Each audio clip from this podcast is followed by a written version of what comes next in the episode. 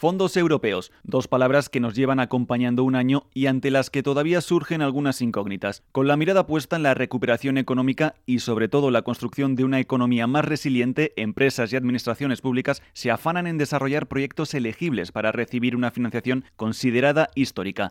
Pero, ¿En qué estado se encuentran los fondos europeos y cuándo y cómo se recibirán en España? Repasemos las últimas fechas. El pasado 30 de abril, el gobierno español remitió a la Comisión Europea su plan de recuperación, transformación y resiliencia, que recoge las reformas e inversiones que planea llevar a cabo con los fondos que recibirá de la Unión Europea. Antes del 30 de junio, la Comisión deberá evaluarlo y en un máximo de cuatro semanas, el Consejo Europeo tendrá que emitir su dictamen. Desde que el Consejo Europeo alcanzase en julio de 2020 el acuerdo que finalmente dio lugar al programa Next Generation EU, los fondos europeos ocupan un lugar destacado en las agendas corporativas y gubernamentales. Tanto la administración pública como las empresas son conscientes de que el ritmo de la recuperación y la transformación del tejido productivo español dependen estrechamente de la gestión eficaz de esta financiación. En el podcast de hoy analizaremos el contenido del Plan de Recuperación, Transformación y Resiliencia enviado a Bruselas. ¿Cómo prevé el Gobierno gestionar los fondos? ¿Cuáles son los objetivos que persigue? ¿Cómo se articulan sus elementos? Y sobre todo, ¿cómo podrán las empresas acceder a esta financiación? Si quieres conocer las respuestas, quédate con nosotros. Bienvenido. En primer lugar, abordaremos la cuantía de estos fondos históricos. El plan elaborado por el Gobierno contempla la llegada de más de 69.000 millones de euros en inversiones procedentes del Mecanismo de Recuperación y Resiliencia Europeo. Este instrumento, sin embargo, no incluye los 12.000 millones de euros de los fondos de cohesión del programa REACT EU.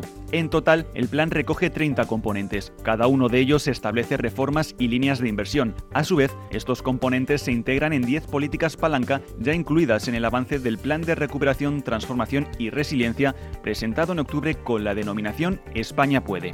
Como vemos, la nomenclatura que deja este plan es compleja y puede plantear numerosas dudas. Cándido Pérez, socio responsable de Infraestructuras, Transporte, Gobierno y Sanidad de KPMG en España, nos explica cómo se articulan los principales elementos del Plan de Recuperación, Transformación y Resiliencia. El Plan de Recuperación tiene que estar alineado con las recomendaciones del Consejo Europeo para España, con los pilares del mecanismo de recuperación y resiliencia y con la estrategia anual de crecimiento sostenible de la Comisión. Esta última se articula en siete ámbitos emblemáticos que están relacionados con la transición verde, la transición digital y la adquisición de capacidades por parte de los ciudadanos.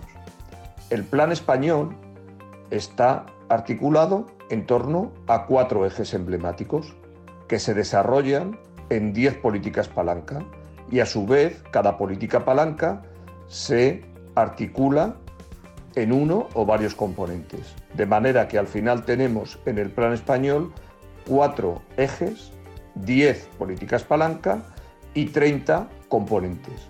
Cada componente está integrado por reformas e inversiones. De manera que contamos con 102 reformas y 110 proyectos de inversión que se distribuyen entre los 30 componentes. ¿En qué se invertirán los fondos europeos? Entre las 10 políticas palanca que establece el plan español, las que recibirán un mayor porcentaje de fondos son las centradas en la digitalización y modernización del tejido empresarial español, la agenda rural y urbana y el desarrollo de infraestructuras y ecosistemas resilientes. Además, las compañías y administraciones públicas que busquen financiar proyectos con estos fondos deben tener en cuenta algunas premisas. Todas las líneas de inversión que contempla el plan están destinadas a actuar directamente sobre la actividad económica y con construir así una España verde, digital, cohesionada, inclusiva y sin brechas de género, tal y como exigen las instituciones comunitarias. Para ello se articularán proyectos tractores a través de siete instrumentos de gestión pública. Cándido Pérez nos lo explica. El plan de recuperación establece siete instrumentos para la gestión de los proyectos de inversión. En primer lugar, la inversión directa del Estado. También los convenios con las comunidades autónomas y con las corporaciones locales para el despliegue de los proyectos de estas. Por supuesto, las subvenciones para la iniciativa privada. Estas subvenciones se concederán por el Estado o las comunidades autónomas dependiendo del nivel competencial de cada uno de los proyectos. Es importante entender que se han de conceder de acuerdo con la normativa europea española en materia de subvenciones, con transparencia, igualdad de oportunidades y concurrencia. También se establece la participación en consorcios, fondos públicos privados o capital de empresas, sobre todo para proyectos de tracción digital, ayudas públicas mediante instrumentos financieros como créditos y garantías, así como fondos de inversión ligados a la innovación, la compra pública innovadora, también para proyectos de innovación, y finalmente proyectos transnacionales o proyectos importantes de interés común europeo. En los últimos meses, siempre que se habla de proyectos susceptibles de recibir fondos del Plan Europeo de Recuperación, sale a colación el concepto PERTE, los proyectos estratégicos para la recuperación y la transformación económica. Para analizar este elemento clave del Plan de Recuperación, Transformación y Resiliencia, no podemos pasar por alto el proceso de construcción del propio plan en el que el Gobierno ha intentado involucrar a todo el tejido productivo a través de la publicación de manifestaciones de interés para que enviasen sus ideas y proyectos. Esto ha propiciado que en ocasiones se haya pensado que este tipo de proyectos eran PERTES. Cándido Pérez nos aclara estos conceptos. Un PERTE es un proyecto estratégico de recuperación y transformación económica. Los ministerios propondrán al Consejo de Ministros la autorización de distintas modalidades de PERTE y de distintos casos de PERTE.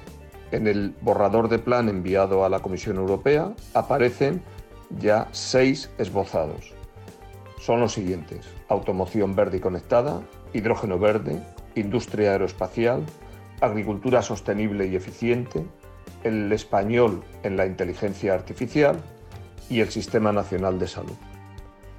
Estos PERTES se van a configurar como proyectos transversales, tractores de sectores económicos completos liderados por un ministerio y autorizados por el Consejo de Ministros.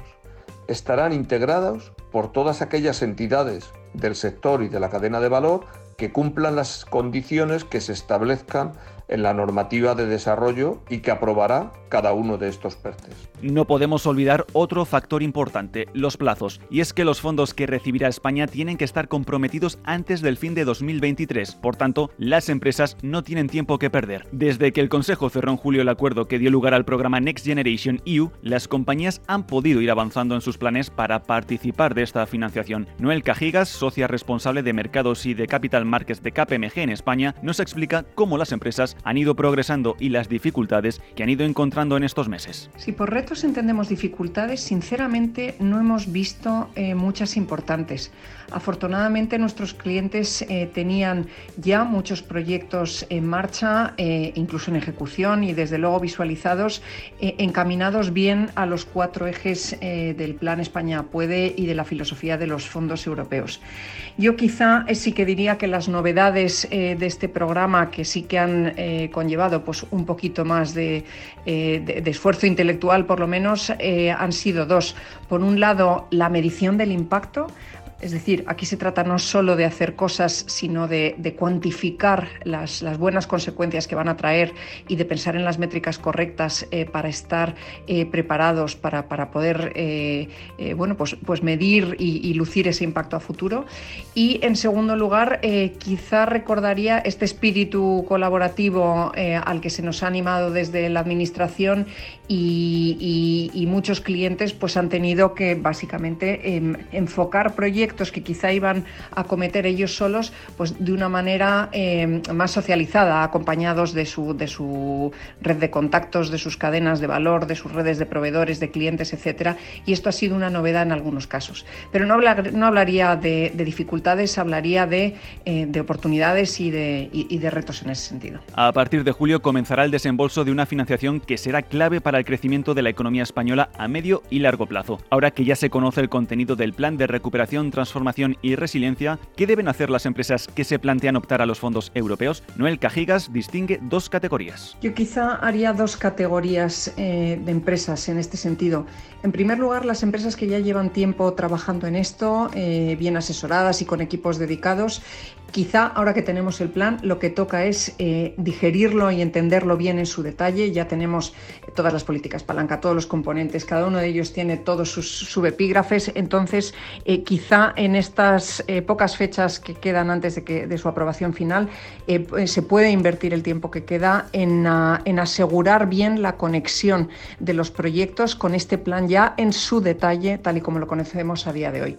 Para, los, eh, para las compañías que no hayan empezado todavía a, prepararse, pensando que hasta que el plan no fuera conocido, pues, pues quizás se podía esperar, recordarles que es el buen momento ahora, porque ya lo conocemos efectivamente en todo su detalle o casi todo su detalle y, quedan pocas fechas para ponerse a trabajar. Entonces, al que le falte un asesor que lo contrate ya y en cualquier caso que se empiecen a organizar los equipos porque estamos, eh, estamos ya en la antesala eh, del inicio del programa. En definitiva, los próximos meses serán claves no solo para la recuperación, sino para el futuro del país. Si quieres conocer en profundidad cómo se gestionarán los fondos europeos y cómo puedes acceder a ellos, visita kpmg.es o kpmgtendencias.com y recuerda suscribirte a nuestro canal de podcast para no perderte análisis de interés y actualidad de la mano de los expertos de KPMG.